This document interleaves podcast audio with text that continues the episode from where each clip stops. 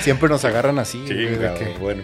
Pues bienvenidos camaradas al nuevo episodio de República Geek. Hoy traemos noticias, como siempre, más noticias y novedades. Y vamos a discutir algunos temas que han estado pasando en internet. Algunas cosas que pareciera como que son importantes, pero no son importantes, pero nos va a dar de mucho que, de qué hablar. ¿Qué ha habido, camarada Leo? ¿Cómo estamos? Me pregunto si algo de lo que comentamos aquí es realmente importante, pero... Cabrón, defendimos el, futuro del, mundo está en nuestras manos en estas discusiones, güey. Así es, así es. Yo sé, yo sé que el futuro del apocalipsis zombie... Si dejamos de hacer este programa, se desata el apocalipsis zombie. Es la verdad, es la, verdad. Sí, eso, eso pasa, como, como Billy güey, somos el futuro, güey. Exacto. pues bueno, vamos a hablar de un dibujante que se metió en una discusión medio incómoda en internet y reventó un montón de sentimientos encontrados, cabrón. Sí. Este, también hablar de una serie de animación que parece que va a durar un buen rato y eso nos da muchísimo gusto. Eh, hay un poco más de odio para Snyder. si eso es posible. Más, todavía. y vamos a hablar de por qué hay más odio para Snyder, además de castings, este, trailers y cosas que sucedieron en esta semana en la República así es, así es, camarada Richo. Sí, vamos a hablar también de un tema bien interesante de cierto actor que dijo, ya hasta la madre estoy de estas películas y se va y lo dice, ¿sabes qué? Dijo mi mamá que siempre no. Qué bueno que si pues ya hay tantos billetes, pues igual y sí regresó. Exacto. Pues bueno. Pues bueno, camaradas, todos bienvenidos. Arrancamos con este capítulo de, este episodio de República Geek. Les recordamos nuestras redes sociales. Estamos en TikTok, estamos en Twitter, estamos en Facebook, estamos en Instagram. MySpace, ICQ. ¿Y cuál me faltó? claro. Y Fotolog, güey. Y Fotolog, sí. Escuchen en Spotify y véanos en YouTube. Bueno, vamos a arrancarnos. Empezamos con las buenas y las bonitas, güey. Resulta que los creadores de Rick and Morty dijeron que por ellos pueden seguir escribiendo más capítulos y más capítulos. Recordamos que los acaban de renovar por un titipuchal de capítulos y temporadas. Y a ellos dijeron, mira, esta serie puede durar lo que sea. De hecho, la estructura está hecha para eso. Hace como dos años, más o menos, o un año, ah, un año, hace como un año, dos años, no me acuerdo exactamente la fecha. Cartoon Network le dijo, ¿sabes qué? Te renuevo por 10 temporadas. Iban como en la cuarta, creo, en la cuarta temporada. Te renuevo por 10 temporadas por un contrato de 100 millones de dólares. Y ustedes ya no se tienen que preocupar por el dinero. Lo que tienen que hacer es sentarse a escribir. Porque la bronca al principio era que, no me acuerdo si fue la segunda o la tercera temporada, que les tomó dos años escribirla. Claro. Porque pues obviamente es, un trabajo súper cansado y súper arduo escribir ese tipo de historias, porque además son increíbles. Valió la pena, porque realmente cada temporada que han soltado es una joya, cabrón. Así es. Y aquí el tema es que pues obviamente ellos siempre estaban pendientes del tema del dinero y pues estaban buscando otros jales, estaban buscando otros trabajos y estaban ok, tenemos Rick and Morty, pero pues cuando salga, no hay ningún contrato de exclusividad, no hay ninguna referencia de que nos digan, ¿sabes qué? Sí, la siguiente temporada ya está autorizada. Y ahorita les dijeron, güey, ya, despreocúpate de la lana, tienes 10 temporadas por delante, güey. Date. Y pues están en ese, en ese punto. Ahorita todavía nos quedan 5 bajo contrato. Y pues obviamente si ellos dicen, podemos seguirle, pues mejor para nosotros. Yo creo que todos los fans de Rick and Morty estamos más que contentos con que esto siga a perpetuidad. Ah, y lo que más me gustó es que ellos decían, a ver, no queremos ser los Simpsons. O sea, esto no es hacer capítulos por hacer capítulos. Vamos a hacer temporadas cortas con calidad, con ciertos, con ciertos capítulos y hasta donde nos llegue, ¿no? Hasta donde lleguemos y hasta que seamos relevantes. Que hasta ahorita lo han logrado. Diez episodios se me hace un número perfecto para, para una temporada. Lo hemos visto en muchos lugares. Lo hemos visto en obras maestras como Breaking Bad, como Better Call Saul como el mismo eh, temporadas como de clásicos como Game of Thrones. 10 eh, episodios se me hace un buen número para una serie de ese tipo y de esa complejidad. Sí, que también como eh, espectadores de streaming ya nos estamos educando que no necesariamente una temporada tienen que ser veintitantos capítulos, que era lo que pasaba antes con la televisión sindicalizada. Exacto. Y ahora podemos jugar y no ni siquiera tienen que ser cortas, que creo que es lo que el gran descubrimiento del streaming tienen que ser la cantidad de capítulos necesarios para contar la historia que estás buscando y punto. Exacto. Pueden ser 10, pueden ser 18, pueden ser no sé cuántos que va a soltar Daredevil, que es la más larga de, Disney Plus. Simplemente lo que te dé la historia que el creador quiera plantear y me parece una gran noticia.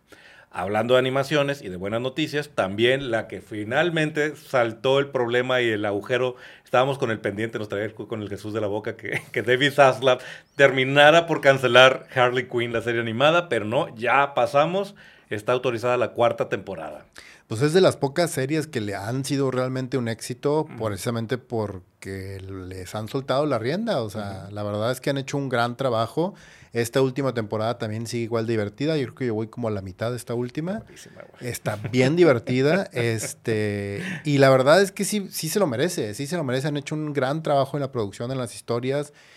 Y ojalá y que aguante un buen rato. Claro, bien por Kaylee Coco, que ya lo hemos dicho, salió por completo del estereotipo de Penny, que pensábamos que era ese tipo de actriz, y no, resulta que es una buena actriz y además es una buena productora de televisión. Esto va a sonar raro, pero le cayó bien entrar a Warner, güey. Sí, yo creo que es la única que dijo, uy, qué bueno que entra a Warner. Entre The Fly Attendant y, y, Harley Quinn, o sea, ella está muy bien parada ahorita en HBO Max que les digo off topic, pero Flight Attendant es una buena, una buena serie. Si les gustan las series, esa serie también está muy, muy buena. No, está tan relacionada con la República, pero... Pero es buena. Es buena y ella lo hace muy, muy bien. Pues bueno, Harley Quinn, cuarta temporada, autorizada finalmente, ¿no? Hay un rumor. Bueno, antes de los rumores, déjame brinco a la otra que está autorizada. Y creo que coincidirás conmigo que se lo merece después de que hemos visto, al momento que hemos grabado, que estamos grabando este capítulo, hemos visto dos episodios. House of the Dragon, HBO, ya autorizó la segunda temporada. es que después del inicio que tuvieron, el primer episodio siendo visto por 10 millones de personas. No, no, ya también brincaron HBO y dijeron, no, ya, ya fregamos, no David Zaslav ya dejó de voltear para acá, ¿no? Porque sí fue un gran éxito House of the Dragon. La verdad, Matt Smith está aventando un papelazo, cabrón. Los dos primeros episodios son geniales, sobre todo el primero. Y, y, a mí lo que, lo que me llama la atención es cómo van a manejar el tema del tiempo. Porque recordemos que en el libro, en el libro es una historia que se cuenta como alrededor de 30 años de distancia, solamente en esta primera temporada. Entonces, de repente vamos a ver brincos en el tiempo donde la protagonista de repente va a tener treinta y tantos años, entonces va a ser otra actriz. Es un poco como lo que, lo, que, lo que hicieron, pero dentro de la misma temporada con The Crown, que cambian de actriz cada temporada y de actores, de todo el conjunto de actores, y se me hace genial, se me hace un recurso bien interesante. Vamos a ver cómo lo maneja eh, House of the Dragon y eh, cómo lo maneja también las actrices, porque la verdad es que tienes que mantener el mismo nivel. Y esta niña que tiene creo que 21, 22 años, la chavita que está haciendo a Reineris, que es de que es de 15 en la historia. Este, lo está haciendo muy bien y Matt Smith es maravilloso. o sea, fuera de, obviamente Doctor Who es uno de los mejores doctores, ya lo hemos dicho. Digo, eh, yo también soy team de David Tennant, pero bueno, a ti te gusta más Matt Smith. a, mí, me gusta más Matt Smith. De hecho, a mí se me hace el mejor de este arco, se me ha hecho hasta ahorita el mejor el mejor Doctor Who. Y eso que mira que la historia de Rose todavía me carcome así el corazón, pero pero no, o sea, es que la química de Matt Smith con esta niña, ay, con Amy Pond. Con Amy Pond. Y la historia y el arco de ellos se me hace maravilloso. Sí, digo, son las dos, las dos mejores representaciones que hemos tenido hasta ahorita del Doctor. Yo todavía como que siento que David Tennant me gusta más como Doctor que Matt Smith, pero me encanta Matt Smith. Ha sido un gran papel y ahora parece que estamos viendo su segundo gran papel. Bueno, en The Crown también se lució y ganó, pero estuvo nominado, no me acuerdo si ganó, pero se hizo un muy buen papel en, en The Crown. Desgraciadamente lo tuvimos que ver en Morbius, no lo vean, por favor, aléjense o se van a tener que arrancar los ojos. Pero bueno, aquí en House of the Dragon, genial. ¿Y cómo te sentiste al escuchar la entrada con la música de Game of Thrones en el segundo episodio, cabrón? No me gustó. No mames, neta, güey. Yo me emocioné, güey. Casi me paro el sillón de chingón. No, güey. Se me hizo. Ah, Ahí te va, mira. Chingado. Este. es que, lo que pasa es que el, el rollo con el, con el intro y más allá del tema de la música, que la música a mí me gusta, uno, siento que esta serie debe tener su propia personalidad y al agarrar la música y el mismo estilo y preparar todo y armar todo el intro como era Game of Thrones, eh, de entrada como que no tiene tanto sentido para mí porque en Game of Thrones lo que veías era un tablero de juego. Ajá. Y era un tablero en una entrada, en una entrada maravillosa. O sea, es así de que es para estudiarlo en escuelas de cine, cómo hacer una entrada para una serie de televisión. Sí, con los ligeros cambios en cada temporada. Ajá, y cómo se iban moviendo las piezas y todo el rollo. Y aquí como que siento que se queda corto porque lo único que ves son ríos de sangre en medio de pedacitos dentro de un solo castillo Y sí, hay un juego político, hay un juego de drama dentro del interior, pero la misma serie te lo dice, digo, para las personas que no sepan, la misma serie te lo dice y te lo plantea desde el episodio 1. Los únicos que pueden destruir a los Targaryen son los Targaryen. Entonces... Y ya sabemos para dónde va esta historia, ¿verdad? ya sabemos para dónde va, porque todo el mundo ya sabe qué pasó, güey, además en la historia. Porque o se mencionó en Game of Thrones o las personas pues ya están bien relacionadas con todo el lore alrededor de la canción de, de, Hielo y de Fuego. Sin embargo, siento que se queda corto porque no te acerca ni te pone todas las piezas, ni te las muestra de la manera más atractiva. Simplemente ves los ríos en estos pedacitos, en estos trozos, y se queda corto porque se siente como una copia no tan bien ejecutada de el Game of Thrones que nosotros conocíamos. Bien, sí, estoy de acuerdo que la, parte visual no es tan, tan impactante como era lo, de Game of Thrones, pero me gustó mucho escuchar el, la melodía, porque el tema es buenísimo. Sí, sí, pero... pues, ese tema musical está a la altura de Star Wars, O sea, es una cosa que va a estar, a los eh. años va a seguir siendo así memorable, güey. Eh. No sé si, no sé si, si aguante ese, ese, esa categoría, pero sí es bueno. O sea, la verdad es que sí es muy bueno. Nomás que siento que aquí. Mm, no. ok, muy bien. Vamos a mover, movernos de página.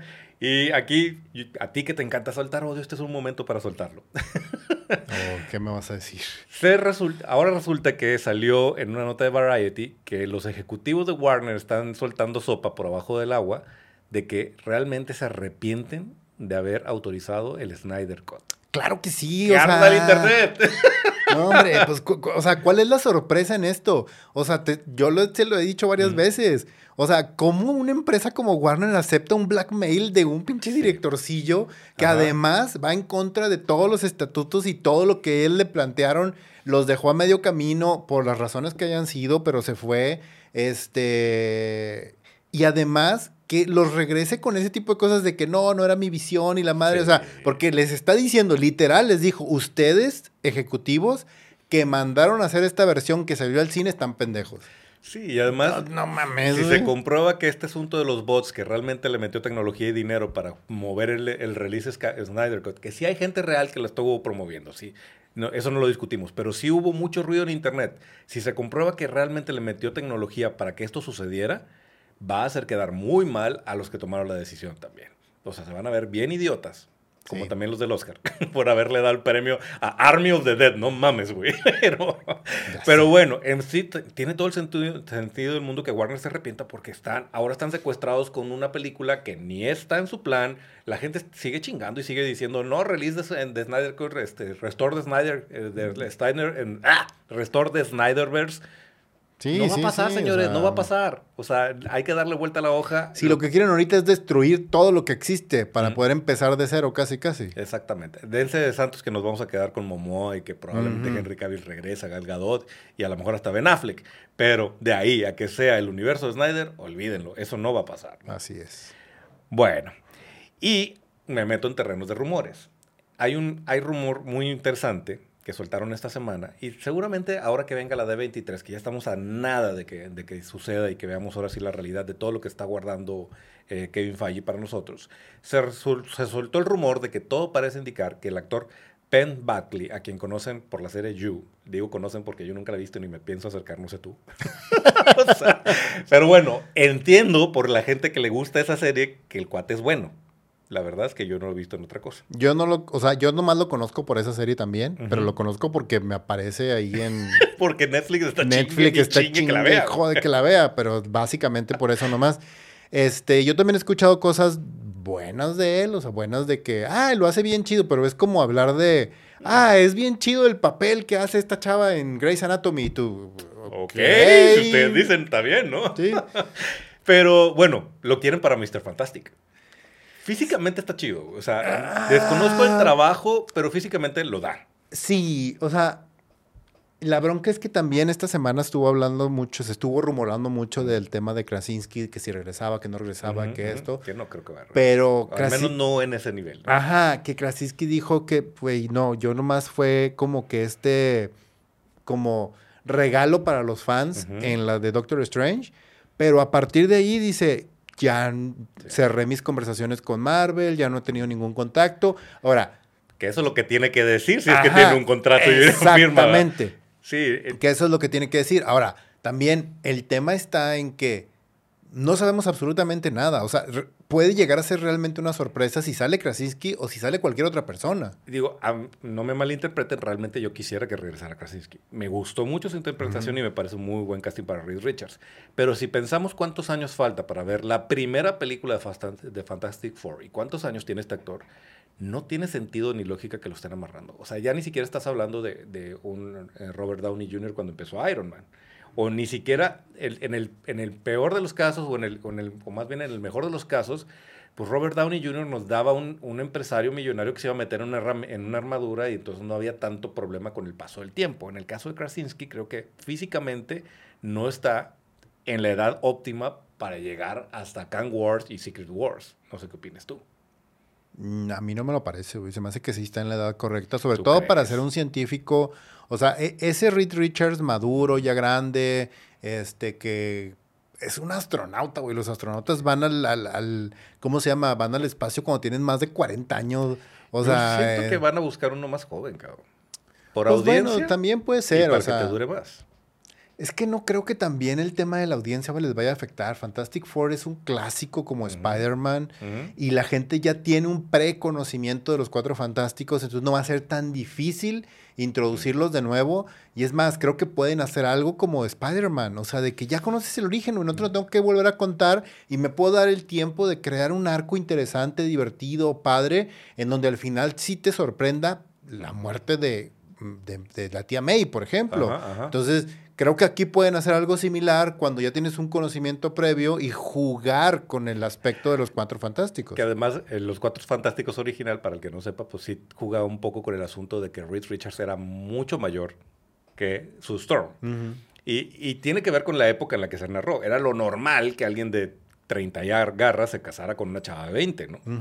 Entonces, ahorita creo que con, con la cultura que traemos de cancelación, si ponemos una historia de 40 y 20, pues va a ser medio arri- arriesgado, pero sería, tendría sentido con la fuente. Y eso sí me gustaría verlo. O sea, así me gustaría verlo y me gustaría verlo porque creo que da, genera una dinámica interesante en esta pareja, ¿no? Sí, Sí. sí, yo también creo que podría funcionar. A lo mejor no de, no de 40 y 20, pero sí, por ejemplo, alguien de 40 y tantos con alguien de 30 y tantos, creo que podría funcionar muy bien. Porque José José lo dice, es el amor lo que importa, no lo que opine la gente, güey. pues bien, muy bien. Penn Buckley como el posible Mr. Fantastic. Veremos qué, va, qué nos va a decir Kevin Feige en, en la, en, la, en la D23. Bueno, y otro, otro no este no es rumor, esto está, está confirmado que sí salió de la nada y dijimos, oye, güey, qué buena idea. No tengo ni idea qué va a hacer, pero Jeffrey Dean Morgan se suma al elenco de The Boys. Ah. No tengo ni idea si es como superhéroe, si es como parte de Boys o como qué, pero me encanta el casting, güey. Sí, creo que, mira, el rumor es, déjame decir, a ver si no, si no este, me equivoco. El rumor es que él va a ser un personaje que se llama Dark Knight Ujú. O Black Knight o algo así. No, no recuerdo bien cómo- cuál es el nombre. A mí ya me superó The Boys en cuestión de historias. ¿eh? Yo ya, No, yo ya no. estoy viendo. eh, Yo ya lo estoy viendo fresco, güey. No he Sí. llegado a esa parte del cómic, ¿no? Pero bueno, el personaje este es una especie de Batman, güey. Ok. Entonces puede ser bien interesante. Es como una mezcla entre Batman y Iron Man, que es este millonario que tiene su propio Alfred y que todo el rollo trae su armadura y que es el que pelea contra el crimen. Pero el vato en The Voice está loquito, loquito, bien cabrón. Perfecto para él. Ajá. Otro, otro Negan, cabrón. Exacto, o sea, se me hace que podría funcionar muy bien. Y, y ese papel del Playboy, del Batman maduro, de este personaje, sí, creo que podría funcionar muy bien. Ese es el rumor que yo he escuchado y que he leído, que pudiera llegar a ser este personaje. Vamos a ver cómo funciona, porque la verdad es que la temporada pasada. Soldier Boy se robó la temporada increíble. y hizo un gran papel de este Lo- cabrón. o sea, lo hizo mejor de lo que yo hubiera esperado de él, ¿eh? La Sí. neta no, no se me hacía un casting tan inspirador, pero ya que lo vi en, en No, acción, güey, dije, no, no. bien, bien, al, Sí. que lo, al que lo visualizó y dijo, este es el bueno, güey. Exacto. Sí, de hecho, pues bueno, todo el cinismo que hay alrededor de The Voice me encanta para Jeffrey Dean Morgan, lo que sea que le pongan a hacer. Y este güey es muy bueno. O Es sea, muy la verdad es que desde The Comedian, yo, güey, no mames. O sea, prácticamente cabrón lo es la mejor de la, película, de la película de Watchmen. Sí, Él, él es, él es lo mejor, sí. Ujú. Pues bueno, vamos a ver qué, qué- con qué nos sorprende. Hay otro gran rumor que voy a dejar hasta el final. Ahorita vamos a meternos en una discusión de internet, de esas cosas que pasan. Pues, pues, ¿por qué internet, cabrón? ¿Qué vas a soltar? A ver. Resulta que Mike Deodato Jr., el actor, el artista, el, el artista gráfico brasileño que dibuja cómics, se le ocurrió una puntada de subir en sus redes sociales una foto de él casi en canicas para la gente de, que no es de México, o sea, como Dios lo trajo al mundo. En traje de Adán. En traje de Adán, este, junto a la imagen de Tenoch Huerta saliendo del agua en el tráiler de Wakanda Forever, o sea, Namor saliendo del agua en, en Wakanda Forever, comparando sus dos imágenes de él y luego le puso que que en texto puso que sabes que alguien la regó o alguien hizo mal su trabajo cuando el personaje se ve en peor estado físico que el dibujante de 60 años que lo hace. Entonces, la verdad es que, bueno, primero que nada, aplauso por Mike Deodato, que a sus 60 años se conservan esa, de esa forma. Si yo también llego a los 60 años y llego a estar así, güey, yo también voy a andar presumiendo mis pinches, mis pinches megaglúteos, güey.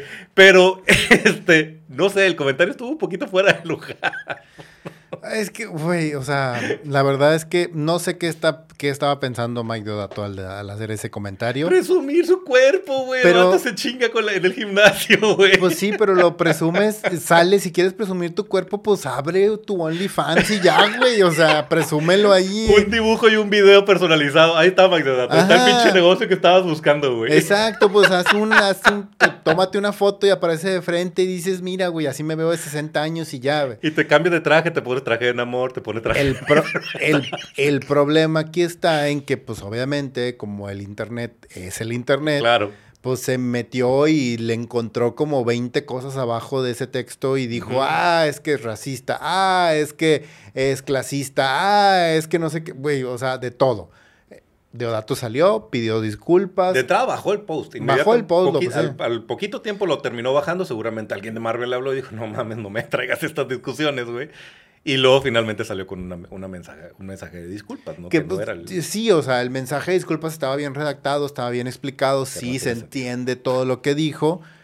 Sin embargo, es, o sea, lo que yo no entiendo es ¿para qué te metes en esas broncas? O sea, creo que es, meterse en problemas de gratis. Lo que está fuera de lugar es que, ah, desde mi perspectiva, es que le están achacando un tema de racismo. Sí, sí, que no tiene nada que ver. Si lees el post original, no tiene nada que ver. O sea, nada, nada Y él en su, en su disculpa es lo que menciona, que él no tenía una intención de criticar a una persona, sino que está criticando al personaje que me parece ridículo porque pusiste la foto de un actor. este, pero bueno, él dice, el comentario era, sobre el personaje y no tenía nada que ver con la etnia que representa ni, ni con ningún tipo de racismo. ¿no?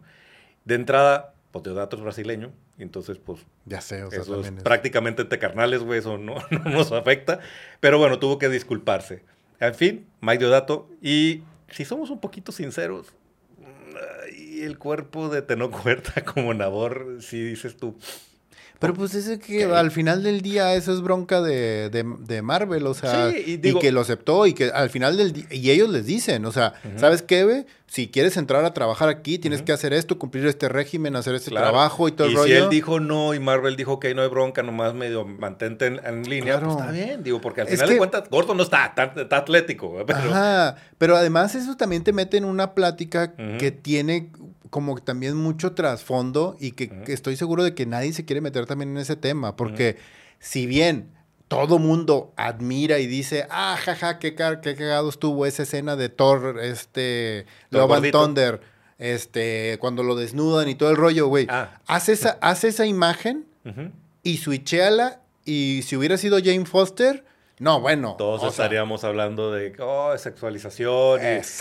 un objeto y la madre, ¿no? Entonces, es una plática que realmente nadie sale ganando. Y, y te digo, ¿para qué te metes en esa discusión? Y ahorita que sacaste lo de Thor, tiene que ver con el asunto del, del orgullo y no estar haciendo sentir mal a ciertas personas por su físico, ¿no?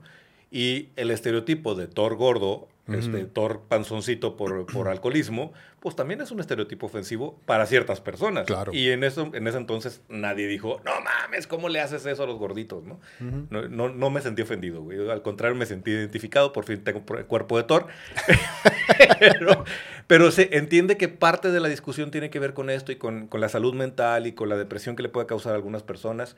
Y necesariamente también se mete el tema de racismo que Definitivamente siento que, nada, que no tiene nada que ver. Ahora le vamos a mandar a Max Deodato desde aquí, desde México, una colección de películas del santo para que vea que es Mexican Accurate. si realmente es un superhéroe mexicano, sí lo da. Sí es el mismo estilo. Así es. Bueno, ahora vamos a meternos al gran rumor que anda por ahí en internet, que también tiene que ver con la D23.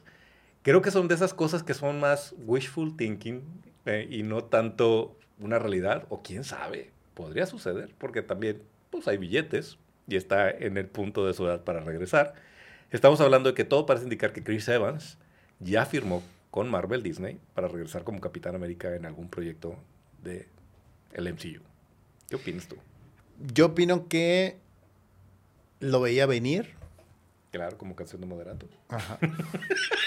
Perdón, es que acabo de ir a un concierto de moderato, tú te la atreves. Sí, ya lo veía venir. Ok, dale. eh, Creo que es una decisión correcta de, Chris Evans y creo que funciona muy bien para todo lo que está pasando, sobre todo por el tema del, multiverso. O sea, ahorita ya tenemos a un Loki que sobrevivió, que en la línea normal de tiempo está muerto, pero tenemos una serie de Loki que sigue lateralmente en el tiempo. Eh, eh, tenemos a, tuvimos en su momento a dos visiones hablando una con la otra, ya tuvimos a tres Spider-Man juntos.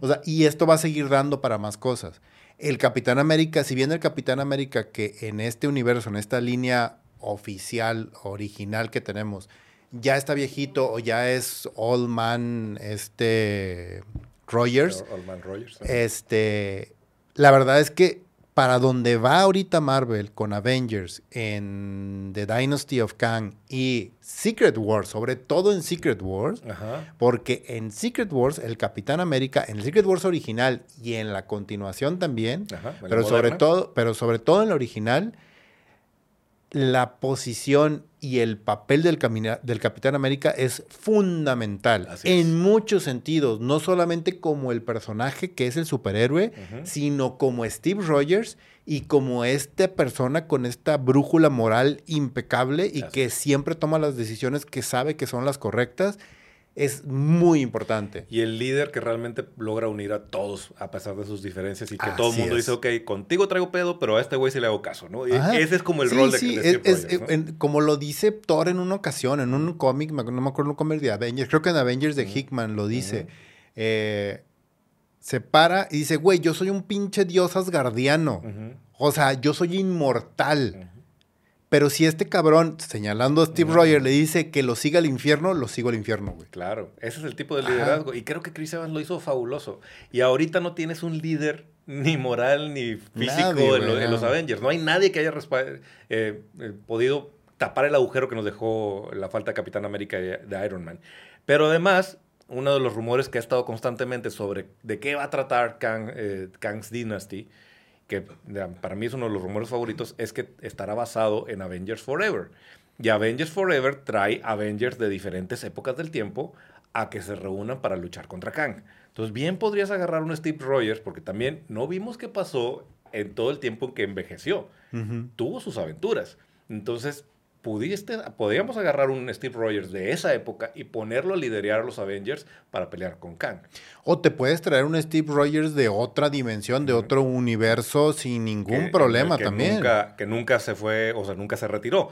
O la otra, que tampoco me molesta nada, es un Old Man, es Rogers, liderando los Avengers, porque también hay historias donde pasa eso. y aparte creo que la movería muy cabrón ver a, un viejito Capitán América peleando y soltando madrazos con el escudo. Pues sí, pues ya lo vimos en Logan, o sea, sería básicamente lo mismo. estaría genial, o sea, ver eso. Ahora, Chris Evans tampoco nunca se ha despedido del MCU, siempre está poniendo sus tweets y siempre está haciendo como comentarios. Está muy cerca de los fans, está muy cerca de lo que está pasando. sí, lo vimos en She-Hulk. El chistorete de She-Hulk, él salió inmediatamente a reaccionar también. Creo que sí hay una relación mucho más cercana y sería muy bobo de Disney al menos no intentarlo, güey. O sea... Gay, hace un mes se acaba de estrenar una película donde Chris Evans es la voz de Lightyear, güey. Así es. O sea, la eh, relación, la relación ahí sigue, está abierto el contrato, o sea, estoy seguro de que siguen trabajando. Y es un actor limpio, sin problemas, que la gente sigue queriendo, la gente sigue deseando. Y además, imagínate esto, estar en la sala del cine dentro de 5, 7, 8 años y que aparezca Chris Evans vestido como Capitán América. No. ¿Qué pinche pasaría? se vuelve loca la sala, güey. Se revienta el cine en ese pinche momento. Pues bueno. Ya veremos qué pasa en, la D23. Hay demasiados rumores, demasiadas cosas que estamos esperando. A ver si nos anuncian que Chris Evans regresa. También hay un rumor de que Scarlett Johansson regresa. Podría ser que regresen juntos para un proyecto de estos. What If, güey. Acuérdate, de, what acuérdate de What If. What If abrió también la ventana a cosas impresionantes. Y también, o sea, podemos ver el regreso de Scarlett, eh, podemos ver el regreso de Evans, podemos ver el regreso de muchos personajes. Incluso se ha rumoreado que para Secret Wars también se quieren traer a Garfield, si quieren traer a Maguire. O sea, si hay una puerta que abrieron a partir de todo este tema de Loki, de What If, de Doctor Strange, en donde básicamente no hay límite, güey. Hasta Ralph Bonner puede regresar, güey. sí, junto con Mephisto, güey. Los dos juntos, güey. Pues bueno, vamos a ver, porque está eso, está los X-Men, que también nos aventaron un teaser ahí en, She-Hulk con, con la noticia en el periódico decía, hombre con garras se pelea en bar, y dices tú, ay, güey, Wolverine está en el MCU, y nos traen locos con esas chingaderas. Fantastic Four, nos tienen que decir qué onda con el elenco. Doctor Doom, qué onda, ¿dónde, ¿dónde juega Doctor Doom aquí? En fin, hay muchas cosas que estamos esperando para la D23. Yo creo que con esto llegamos al final de nuestro episodio. Les recordamos nuestras redes sociales, estamos en TikTok, estamos en Twitter, estamos en Facebook, estamos en Instagram. Si nos estás escuchando en Spotify o en cualquier reproductor de podcast, suscríbete para que no te pierdas ninguno de nuestros episodios. Y si nos estás viendo en YouTube, acuérdate de suscribirte al canal y prender la campanita para que no te pierdas ninguno de los contenidos que subimos semana a semana. Camarada Leo. Camarada Richo. Camaradas todos, nos vemos y nos escuchamos en la próxima de República y me voy a poner a hacer ejercicio como más llevando. Para que te veas como monito del santo, sí.